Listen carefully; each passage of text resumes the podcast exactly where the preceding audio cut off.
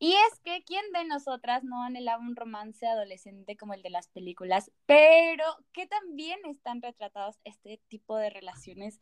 Em, y creo que Crepúsculo es la saga perfecta de romance adolescente que retrata todo lo mal que hay y lo peligrosas que son estas películas dirigidas para niñas o adolescentes.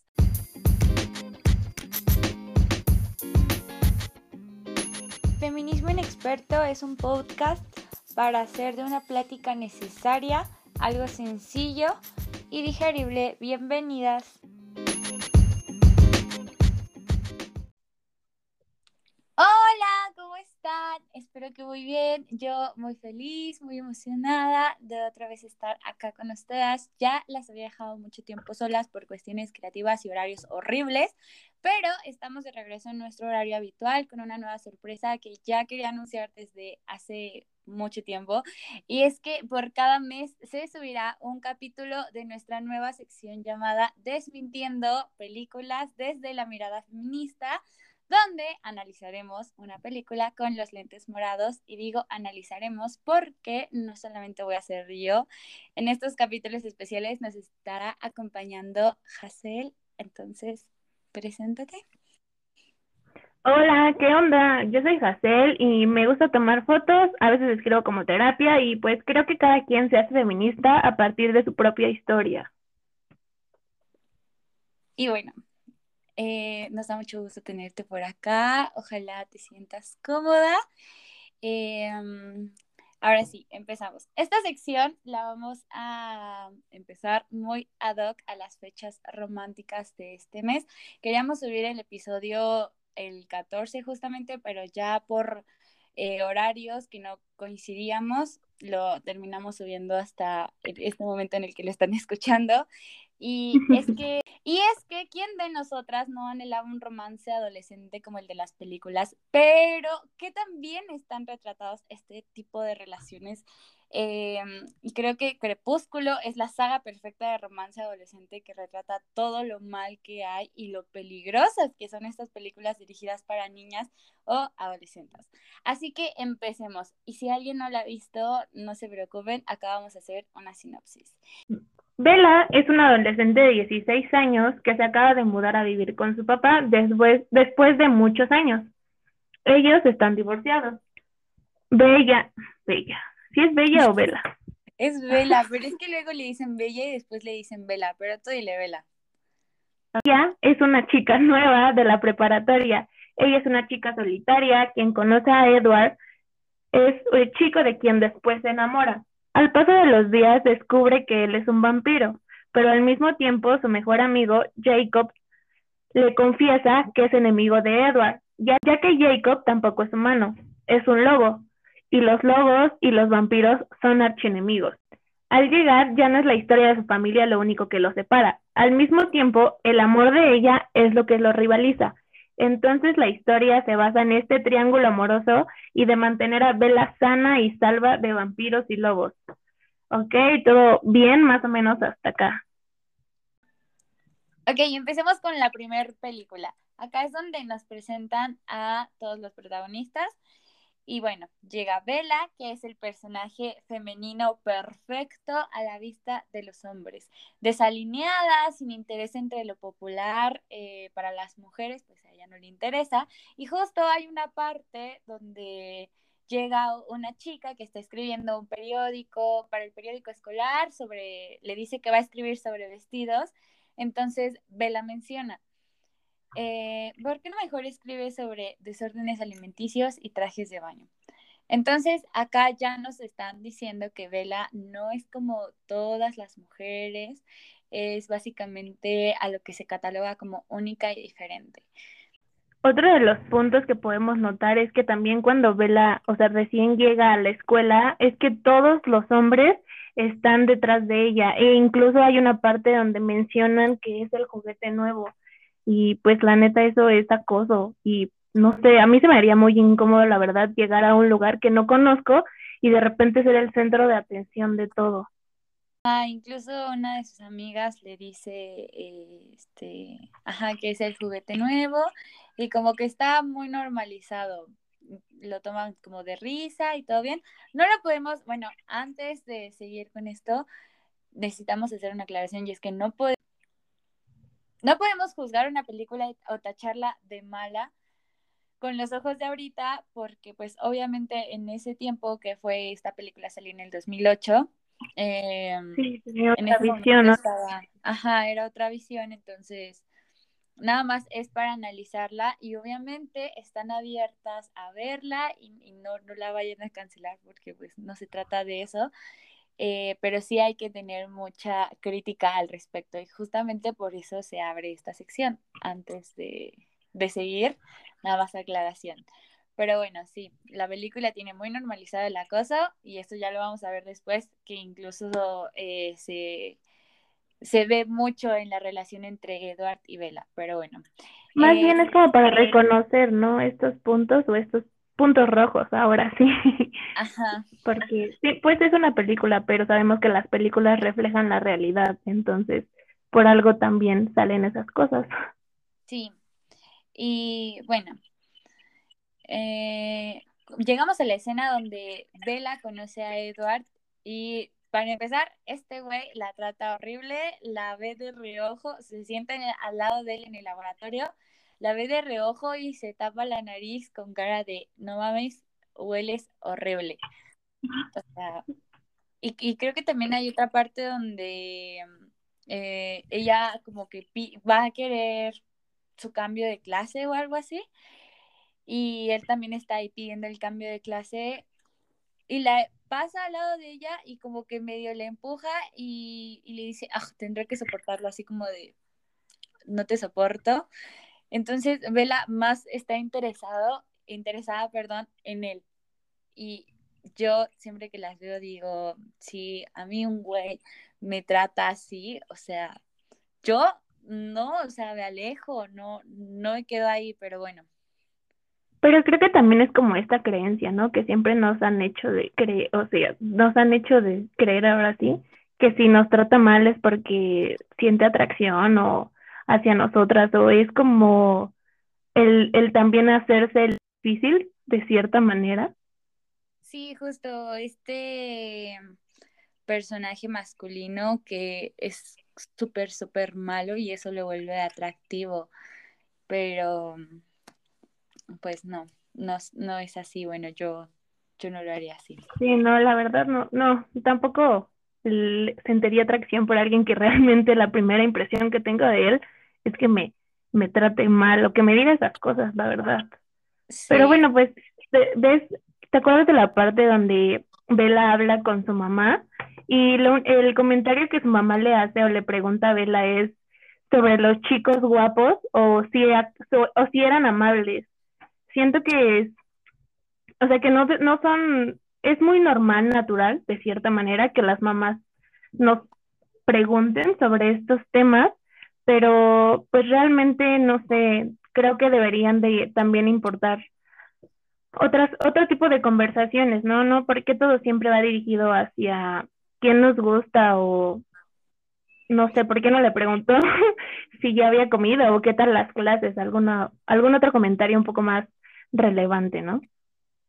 Sí, o sea, igual eh, sabemos que el guion está súper armado para eso, pero sí, siempre, casi siempre en las películas, cuando se encuentra una mujer con otra mujer, y de hecho es una teoría, una investigación, algo así. Ok, pero aquí hay un factor importante y es que la familia de Bella está separada. Su papá, bueno, dan a entender que se separaron cuando estaba, ella estaba chiquita entonces, esto también puede ser como dadioses eh, o de querer buscar atención y amor en los otros. Tal vez puede ser, no lo sé. Yo eh, Solo es un cuestionamiento, solo es un cuestionamiento, no lo sabemos.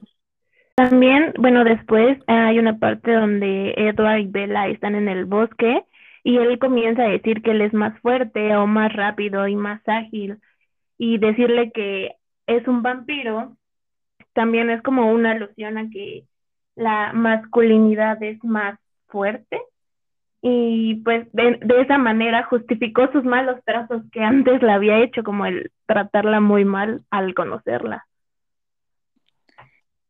Sí, justo, y me llega también la pregunta, y bueno, él ha convivido mucho tiempo con personas humanas, pero pues no a todas y no a todos los trata culeros, culero, entonces em, no es una excusa y que sea... Ajá, justo iba a decir eso. ¿Crees que ser un vampiro no es justificación para tratar a alguien mal de primera impresión? La neta. Sí, o sea, y es lo que te digo, como que no convivía con nadie, llega ella, bueno, sí convive con ella, pero la trata culera, entonces pues mejor que no conviva con ella, tampoco. Sí, pues. Pero, pero es que volvemos a lo mismo, es esta creencia que entre más mal nos traten es porque más les gustamos o más sienten atracción, ¿no? Pero la neta no debe de ser así. Vela siempre está en la posición de la doncella. De, Vela siempre está en la posición de la doncella en apuros. Y esto se ve también cuando ella está caminando en la noche y se le acercan unos tipos entonces llega Edward y la salva y todo el tiempo le están salvando y no... Pero también, o sea, punto ahí. ¿Por qué Edward salió, salió de la nada a salvarla? Porque si ella estaba, creo que con sus amigas, estaba comprando ropa o algo así, y Edward salió a salvarla cuando ya la estaban acosando estos tipos. ¿De dónde salió? ¿Por qué salió de ahí? Pero ya es algo que vemos después, ¿no? Cuando Vela, no, cuando Edward le dice a Vela que la veía dormir, como por... ah, sí, llegan a su casa. Bueno, justamente en la parte ahí donde la salva, le pregunta a Vela, ¿me estaba siguiendo? Y él le dice, es que necesito protegerte. Ok, bueno, ahí la idea de la masculinidad de que siempre, siempre, siempre se le tiene que proteger a la mujer. Ok, ahí está una. Y ella así como de, bueno, ok, no hay problema que este güey me haya estado siguiendo todo mi día, todo bien. Y después justo mencionan que la veía dormir y ella como de, ah, bueno, súper romántico, todo bien. Sí, no. Aparte también, ¿no? Como que, no, primero se, o sea, sentía que estaba mal por ella, porque decía que en sus sueños la veía. O sea, lo veía él que estaba en su cuarto. Pero realmente es porque este vato sí estaba en su cuarto ahí viéndola dormir. Sí, y qué miedo otra vez que en cualquier momento se pueda meter ese güey. Y bueno, ahí se están conociendo, pues tú no sabes, o sea, tú ya tienes la noción, ahí Vela ya tenía la noción de que era un vampiro. Tú no sabes si se está metiendo para, para cosas buenas, para cosas malas, chuparle la sangre a su papá. No, qué miedo, o sea, ya de ahí yo, yo lo hubiera contado, pero bueno. También... De su cumpleaños, ¿no? Cuando ella iba a cumplir, iba a ser un año más grande que él, porque él como es un vampiro, dejó de cumplir, se quedó cumpliendo 17 años hace mucho tiempo, ¿no? Entonces, eh, uno de sus familiares de, de Edward le hace un chiste en el que ella ya va a ser mayor que ella, ¿no? A, a, modo de burla. Y aquí está el cuestionamiento de por qué ¿por qué los varones a fuerzas en las relaciones tienen que ser mayor a, a las mujeres, no? Sí, mayor o igual, porque siempre se le ve como a las relaciones donde los hombres son menores a las mujeres, como que ella lo va a dominar. Y sí, ciertamente en las relaciones mayor-menor siempre hay eh, relaciones de poder, pero eh, siempre, justamente por esto, siempre buscan como que el hombre sea mayor para que pueda haber una dominación hacia la mujer menor. Sí, también está eso. Pero aquí también el punto, ajá, ah, el que su familiar fue el que le hizo la broma, ¿no? Y también como por burlarse prefieren no, no, no tomar o no salir con una persona mayor, aunque sea un año. Ajá, sí, o sea, Aparte, tenemos que decir que Edward tenía ya un siglo viviendo, pues muy mayor que ella no era. Eh, pero bueno, también está la, la similitud, y justamente lo menciona, se menciona cuando ellos están en el bosque y ya justo le revela a Edward que es un vampiro.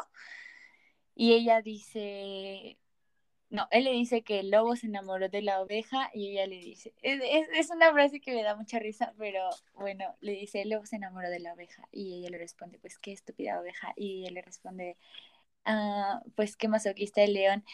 Pero bueno, acá Hazel me hizo eh, darme cuenta que sí, justamente es eh, el típico Bella y la Bestia, donde ella es la princesa y él el monstruo y que en cualquier momento este güey la puede cazar o la ve como su presa y, y la puede eliminar, la puede matar, yo qué sé, ¿no? Pero muchas personas toman esta personalidad, creo yo, en sus relaciones eh, personales, donde siempre se le ve a la mujer como salvadora y al güey como eh, una persona que, que no, no tiene conciencia de sus actos y que por eso la mujer le tiene que venir a salvar, justo lo que pasa en La Bella y la Bestia, y aquí creo que se ve igual, no sé. Sí, aparte, o sea, desde que después de que Edward le dice que es un vampiro, esta Bella le dice como no me importa, aparte de que la trató mal, eh, al inicio le dice no me importa, ¿no?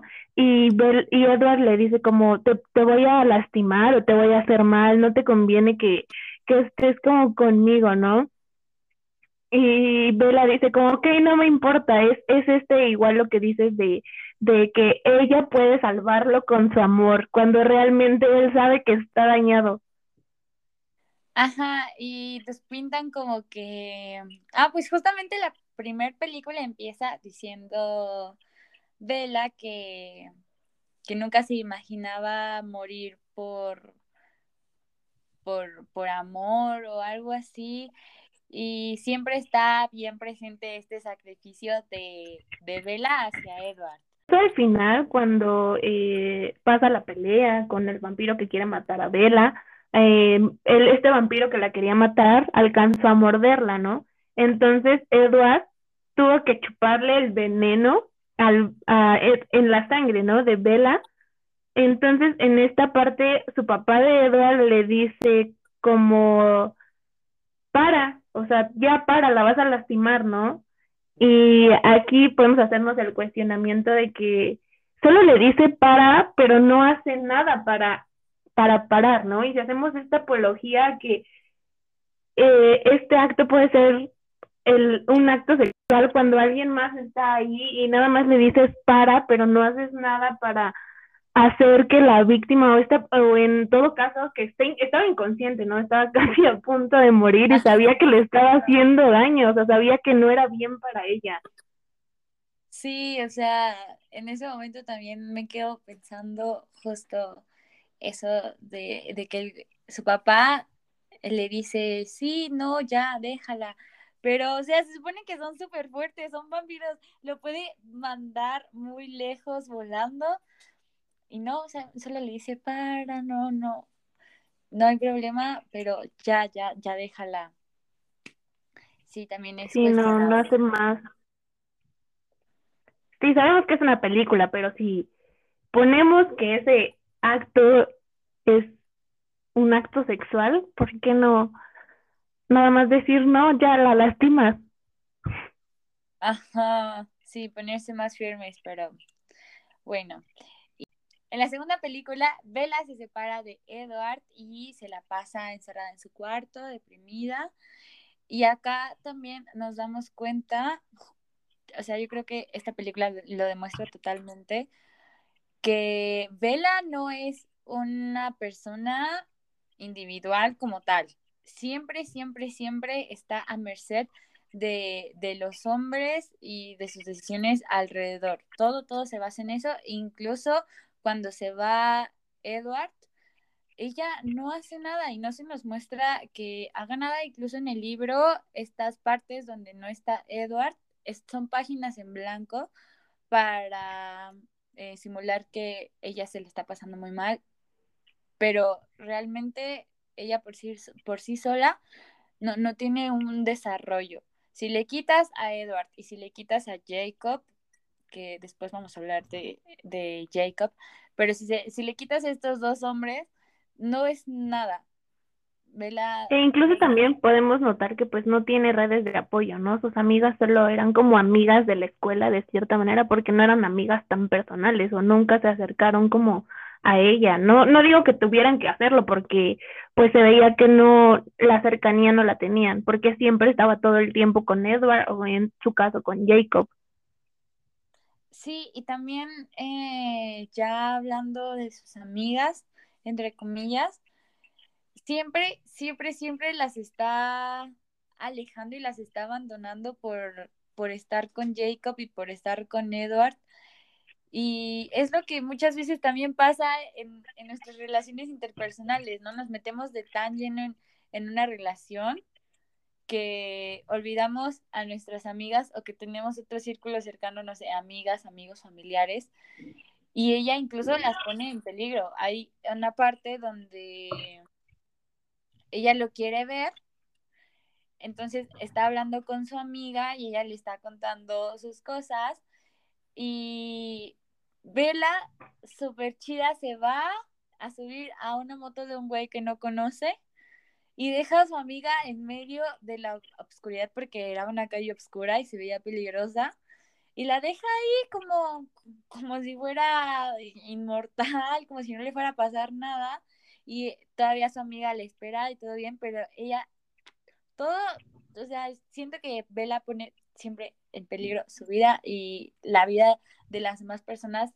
siempre por su hombre ideal. Entonces... Pero también, y esa vez cuando salieron, también nada más la habló por conveniencia, ¿no? Entonces podemos notar que realmente no es como que sintiera que eran sus amigas, se sentía perdida por Edward y nada más porque se, por, creo que le habló porque su papá le dijo, ¿no? Que regresara a vivir con su mamá. Entonces también en este caso podemos hablar que solo habla por conveniencia. Entonces las amistades no son así, las amistades tienen que trabajarse también. Sí, sí, pero este al dejarlas a ellas, porque se supone que en la primera película ella le dice, ay, ¿me acompañan para ver un vestido? No, sus amigas le dicen eso, que las acompañe para, para ver un vestido y, y una chica le dice, sí, me encantaría tu opinión, o sea, como que ella sí la quieren en su círculo, pero ella está tan centrada en este güey que se aleja, se aleja de, todo, de, de, de todas las otras personas. En, en esta película también podemos notar la típica rivalidad entre las masculinidades. Eh, en este caso es saber quién protege más a Bella, eh, pero el caso es por qué, por qué tendría que proteger a, a Bella, ¿no? Y de quién van a protegerlo, porque incluso tenían como pláticas estos dos, que son Edward y Jacob, que decía que uno la iba a proteger del otro. Y volvemos aquí en este cuestionamiento cuando los hombres dicen de yo pero pues de quién me vas a cuidar, ¿no? sí. De los hombres también. Y justo se ve a, a Bella como si no fuera otra vez una persona individual, como si ella no se pudiera cuidar sola. Y siempre que está en estas peleas entre Jacob y Edward, se le ve a ella en medio. Y estos dos eh, queriéndose pelear, pero totalmente la ignoran a ella en, en estas rivalidades, en estos encuentros entre ellos dos. Entonces, bueno, ahí vemos que Vela no es nada, solamente como que ellos le están viendo algo que poseer y ya. Ah, incluso pues iba a mencionar que en todas las películas, cuando sale con Edward y Jacob, podemos notar que siempre Bella sale detrás del, del hombre, sale detrás del hombro de los dos, de cualquiera de los dos, pero siempre, siempre está detrás del hombro de alguno. Sí, también lo visual eh, dice mucho entre, entre eso y en lo que siempre, siempre, siempre está en medio, pues ya nos están diciendo demasiado. Pero también eso se ve cuando Jacob va al cine con Bella y ella la toma, no, él la toma de la mano y ella no quiere, lo deja y este güey se enoja y por eso eh, la deja abandonada, la creo que la deja ahí en el cine y la gostea, yo, yo creo que sí, sí podemos decir eso. em, la, la abandona sabiendo que ella está en una situación vulnerable porque se siente muy triste y todo esto. Y después regresa y básicamente le dice que, que ya se convirtió en hombre lobo por su culpa, por, por lo, por, porque lo rechazó y, y, ya, y ella le pide perdón, casi como queriendo ser otra vez la salvadora de este güey, así como lo estaba haciendo con Edward le dice como que vuelva y que va a estar ahí para ella. E incluso así Edward le reclama mucho, ¿no? Que por su culpa fue, fue lo que es y que no, que ella lo orilló a ser un, un, un lobo. Ajá.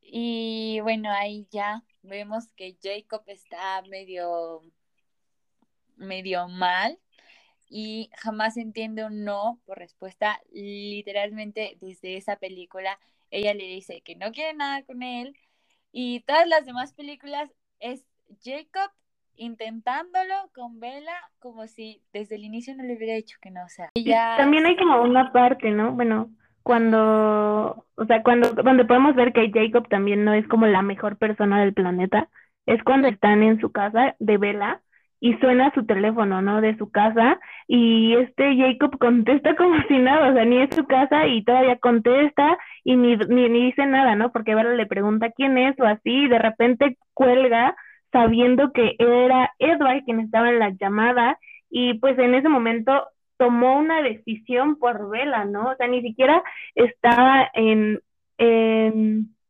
en la posición de hacer eso porque estaba en, en un lugar que era de Vela, pues era su casa, su hogar, ¿no? Entonces, esta decisión hace que la infantiliza, ¿no? Porque diciendo que ella no puede tomar las decisiones que le corresponden, o sus propias decisiones, más bien. Ajá, que aparte de invadir su espacio personal, sí, Vela, no, Jacob se pasa infantilizando e invalidando a Vela solamente porque ella no quiere estar con él. Pero si fuera al revés de que ella quisiera estar con él, justo sería todo lo contrario de no eh, veríamos a Jacob defendiéndola de Edward y le diría ella puede tomar sus propias decisiones pero solamente cuando le conviene y eso lo vamos a, ver justo al final de la saga. También en la tercera película podemos ver un poco la rivalidad que hay entre morras o entre mujeres. Eh, en este caso es que la hermana del novio, ¿cómo se llamaba esa morra? Rosalie. Ajá. Sí, la que se opone, ¿no? A que Bella sea. Sí, bueno, sí se pone, más bien le dice que no, ¿no? Cuando le preguntan, ella, Bella pregunta que a los vampiros que qué le recomiendan, si, si deciden que sea vampiro o no, y esta Rosalie le dice, eh, pues que no, y y a partir de ese momento la, en la película la, la tachan como el papel de mala. Ajá, y está este contraste de que toda la familia Cullen es buena onda, excepto, excepto ella, ella es la, la culera y solo porque pues vio su opinión y dijo, pues yo no, a mí me gustaría que alguien hubiera votado por mí eh, cuando yo no puedo elegir y por eso la tachan de mala, sí. Pero aparte creo que también la cultura, o sea, nos ha enseñado como el no, el no por respuesta está mal, pues. O sea, nos han enseñado a pasar sobre nuestros límites propios, porque el hecho de decir no ya sienten que es algo negativo, pues, hacia la persona y, ta y por eso se tache como por el papel de negativa o mala, no lo sé. No, y que aparte, eh, sí, justo se cree que la mujer siempre tiene que ser como gentil y ceder, ¿no? Siempre. Y aquí que Rosalie se ve que fue muy firme en su posición hasta la otra película, eh, la tachan de mala. Y también hay una parte en esta película donde su mamá menciona que Edward y Bella son como magnetos eh, casi como maquillando la palabra codependencia que tienen uno con el otro, porque literalmente le dijo, son como magnetos, se mueven. Si tú te mueves, él se mueve y viceversa, cuando realmente eso se llama codependencia y es como súper romántico en Crepúsculo, cuando no está chido, literalmente se iban a matar uno por el otro. Y creo que también eh, se nota mucho, ¿no? Cuando Edward en la segunda película se va y Bella se queda ahora sí que a la deriva, ¿no? Porque él sentía como que una parte de ella se había ido, entonces eso también es, explica como la codependencia que ellos dos tenían aparte. Sí, o sea, y también en el libro, pues justo lo que mencionábamos antes, en el libro no aparece nada cuando Edward se va, porque según Bella ya no es nada sin, sin Edward. Y no, no, no tiene otra vida además de él.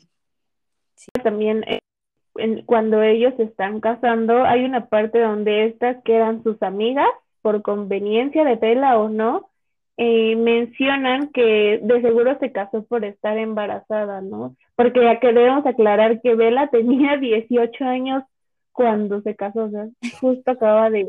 Ni había, ni había cumplido la mayoría de edad en, en Estados Unidos, ¿no? Me parece que. Sí, sí, nos situamos bien, bien en el contexto que se desarrolla toda esta película en Estados Unidos. No era mayor de edad Bella cuando se casó y no sé, me conflictúa un poco también esto de e, esta frase de Edward diciéndole a Bella que la ha esperado un chingo de tiempo y ella apenas tiene 17 años. Y acá bueno, vamos a tomar el tema de la edad tantito porque se supone que Edward tiene 17 años, eh, pero los tuvo durante un siglo. Entonces se supone que Edward no maduró más allá y su cerebro no maduró más allá de 17 años, también su cuerpo.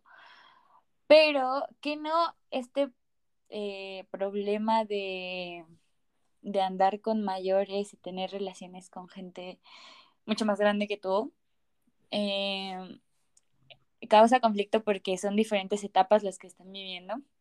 Entonces, Edward tiene muchas vivencias y ha pasado por muchas más etapas que Bella, entonces podríamos decir que sí, es más viejo, aunque tengan la misma edad. Y bueno, solo quería resaltar eso hasta, podría prestarse a, que él la manipulara, ¿no? Ahorita no recuerdo si en algún punto él llegó a hacerlo, pero esta, experiencia que él tiene podría también eh, pues afectar directamente en la relación que ellos dos tienen. Ajá, sí. Pero bueno, recordemos que es una película de ficción, solo que también me parece medio extraño y justo entra esto de que Edward es de un siglo atrás y ellos quieren tener relaciones sexuales y está el tabú sobre el sexo con Edward, ¿no? Él le dice, es que yo quiero esperar, yo nunca he estado con nadie, yo quiero hacer las cosas bien. A lo que justo Bella dice, ay no, eso es pensamiento de viejitos, algo así le dijo. Y al final sí terminan haciendo eso. Pasa después de, la luna de miel, pero, ah, bueno, ya cuando va a pasar, eh, hay una escena, ¿no? De Vela. Sí, ella justo están ya en el cuarto y en la cama. Y bueno, no en la cama, estaban en el cuarto. Y Vela le dice como, espérame. Y este, este güey le dice como, ah, sí, está bien, ¿no? Y esta morra en corto va al baño y se lava la cara, se empieza este, a, a rasurar las piernas y después de eso creo que sale como al cuarto y ve un, un baby doll, creo que me parece que es, y se, o, sea, como que se cohibe a sí misma y se dice, no seas, ay, ¿cómo me acuerdo que dijo? No seas, ay, sí, no seas cobarde hacen ver la escena de Vela arreglándose como sensual. Como algo necesario, ¿no? no, algo necesario, el hecho de que se rasura las piernas. Ajá, y que todo así tiene que ser y y ni modo, entonces eh, sí, yo también, aparte veo innecesaria la escena, eh, pero bueno, igual está... Eh, También hay una parte cuando ella está con Jacob, antes de que se vayan de luna de miel, y, y según esta morra la iban a convertir a vampiro, ¿no? Antes de que, de que pasara este, este acto sexual. Y Jacob le pregunta y ella le dice que no, entonces Jacob dice como, aún no, no puedes hacer eso, ¿verdad? O sea, sabiendo que en esas condiciones de que ella seguía siendo humana, la podía lastimar, ¿no? Tratar como otra, otra vez de protegerla y Bella decía como, no importa, o sea, yo corre, correré los riesgos, ¿no? Y es como, ella misma era consciente de que podría salir lastimada y, y se quería como enfrentar a esto sabiendo que esta persona pues era agresivo de cierta manera o no sé, podría hacerle daño.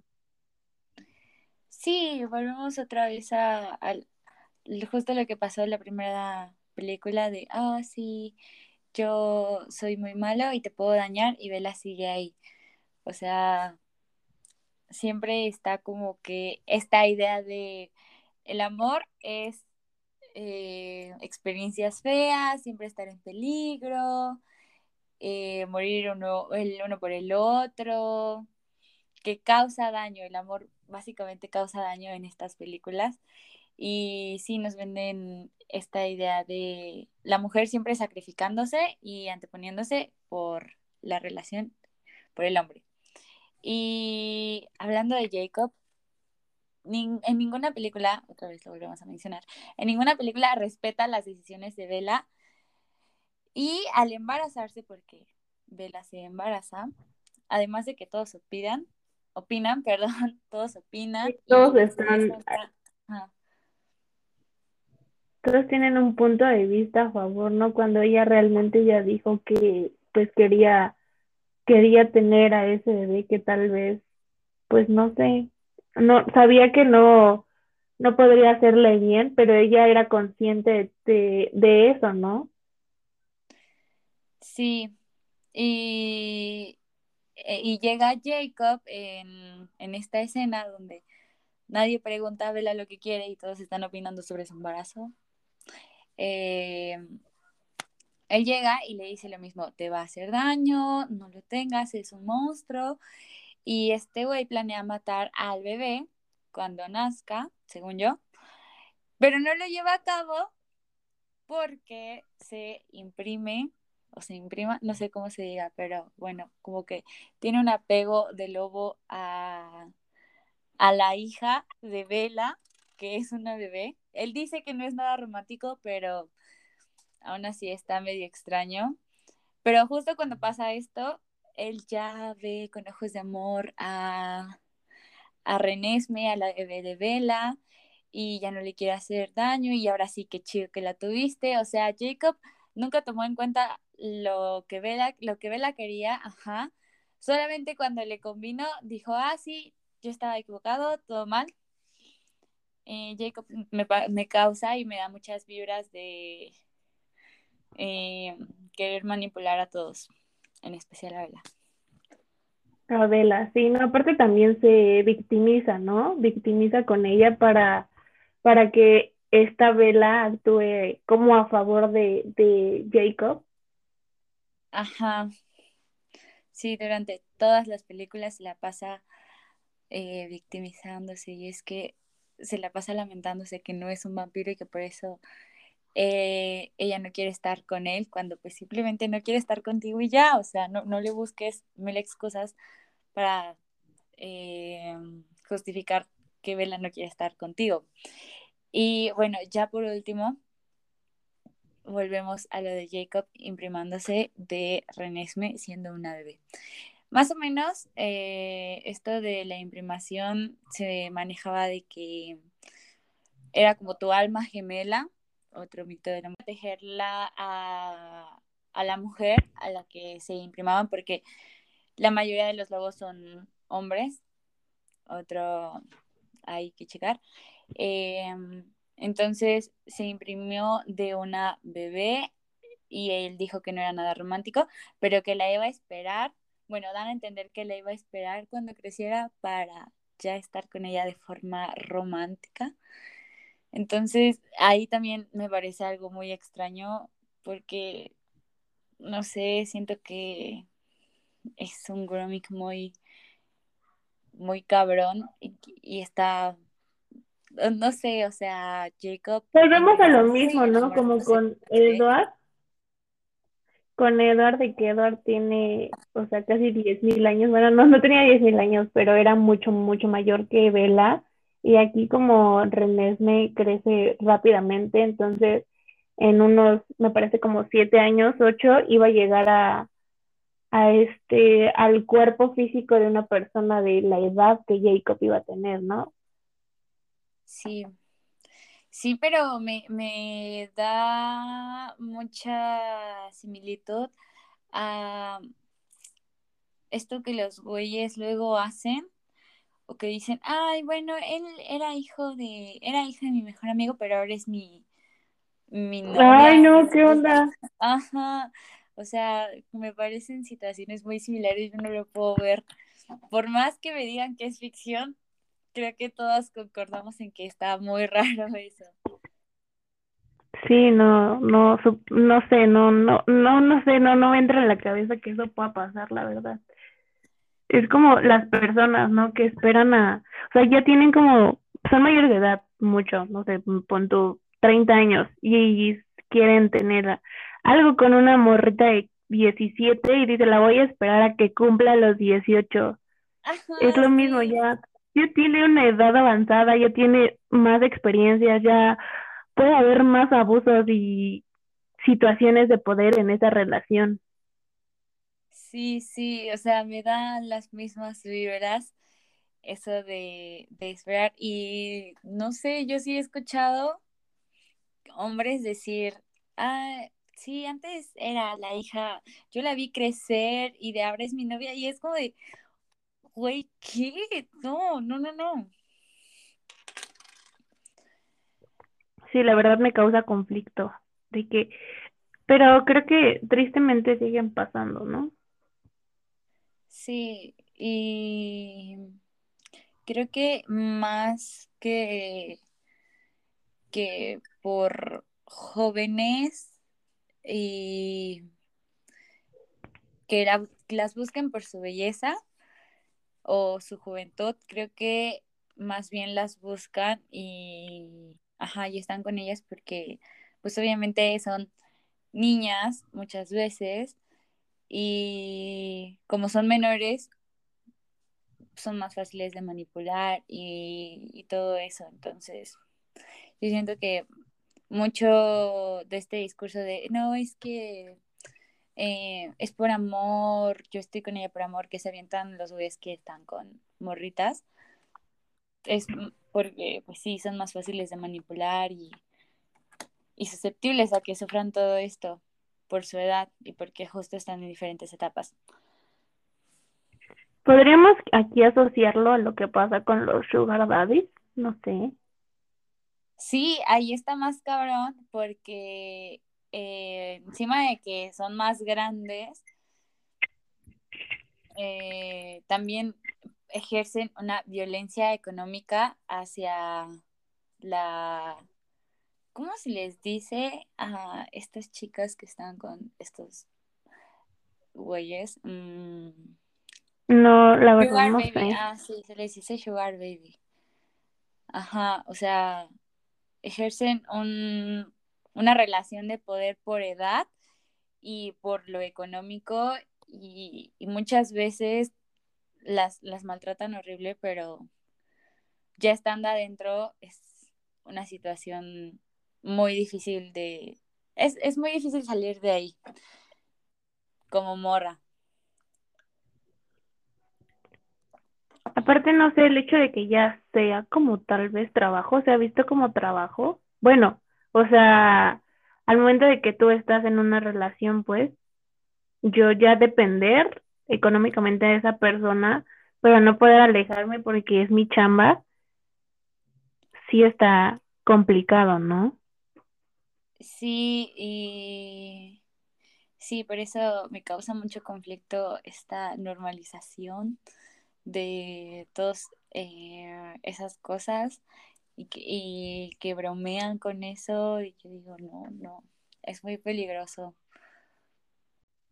Pero bueno, al final estas son películas que son vistas como ficción, pero recordemos que, eh, por ejemplo, bueno, El Crepúsculo fue una saga en su momento que tuvo muchísimas espectadoras muy jóvenes que estaban en su adolescencia y eran muy susceptibles a absorber todo esto sin ningún tipo de cuestionamiento. Entonces creíamos, porque yo también, eh, que las relaciones eh, donde te acosaban y donde hasta cierto punto te violentaban era lo romántico y que tú tenías que estar ahí para soportarlo. Ahora ya las veo y no voy a decir que no las disfruto porque si las disfruto me dan risa luego, pero ya las veo con un ojo crítico, entonces creo que eso es lo importante, no satanizar una película y decir, bueno, porque tiene estos puntos malos, no debería de ser vista. Yo creo que sí, pero... Sí, tampoco hay como que cerrarnos, ¿no? A, a no consumir algo porque sea malo sino también es bueno ver contenido malo para saber, bueno, en estas acciones, pues, eh, para saber qué es lo que está mal y, y poder, eh, tal vez, ¿cómo decirlo? Tal vez, este, identificarlo, ¿no? En, en estas relaciones. Bueno, ya, ahora sí que en la vida real. Ajá, con que tú cuestiones y sepas que lo que está viendo, que lo que estás viendo no está bien, yo creo que con eso basta. Y, también si tenemos adolescentes o niñas cerca que consumen este tipo de contenido, también orientarlas, ¿no? De, ¿sabes qué? Sí, está chido que, que se vea esto, pero lo que pasa ahí no, no es real, no debe de ser así y todo esto, porque pues sí, al final absorben un chingo. Eh, de las películas o de lo que consumimos. Entonces sí es muy necesario cuestionar. Y yo creo que con esto podemos cerrar este primer capítulo. Que una disculpa si no salió tan bien, es nuestra primera vez grabando. Apenas nos estamos. Es la prueba. Ajá. Entonces, yo creo que con el tiempo van a ir saliendo más. Así que muchas gracias otra vez por escucharnos y... gracias, no, gracias por el espacio y por la invitación, iba a decir. Y que prometemos que sea un poco más fluido la siguiente ocasión. Ajá.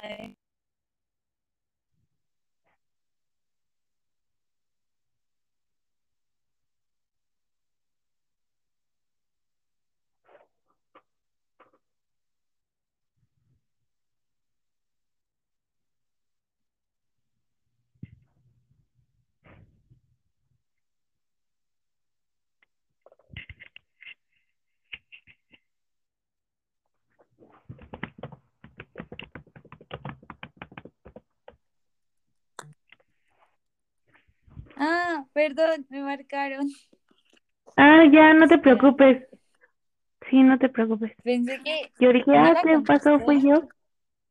No la contesté porque, pues, dije, pues no, ahorita que acabe, pero creo que al marcar se cortó. Espérame.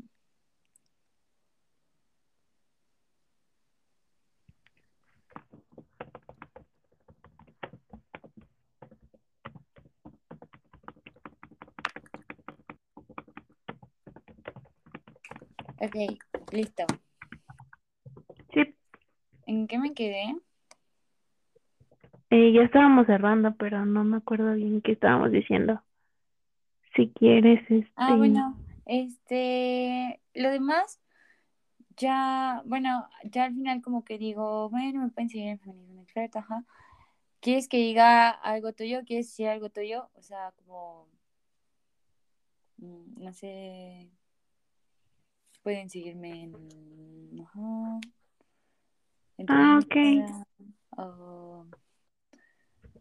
No, pues, a ver qué diría. Es que una mosca que me está molestando. Este, no, ¿lo digo así nada más? ¿O cómo? Eh, No, si no, no hay problema, eso después, no, no pasa nada. espera, espera, espera, ya sé, ya sé, ya sé. A ver, Mm, Y pues nada, si quieren eh, que hagamos o... Ok, otra vez. Y si quieren que analicemos otra película que les interese, pueden recomendárnosla por el Instagram de Feminismo en Experto. Lo puedes buscar así como Feminismo en Experto. Y tú puedes decir tú a dónde te, te, te pueden buscar, si te quieren buscar. Ah, sí, yo en Instagram aparezco como Hazel con H, por si quieren seguirme, Hazel con J y después escriben literalmente con H y pues nada, aquí andamos y estaría muy chido que sí nos pasaran películas para nosotras verlas y ahora sí que hacer la tarea por ustedes, ya se la saben. Y pues muchas gracias por escucharnos, gracias otra vez por estar acá con, conmigo. Estoy muy emocionada por este proyecto, ojalá todo fluya bien. Y, y adiós.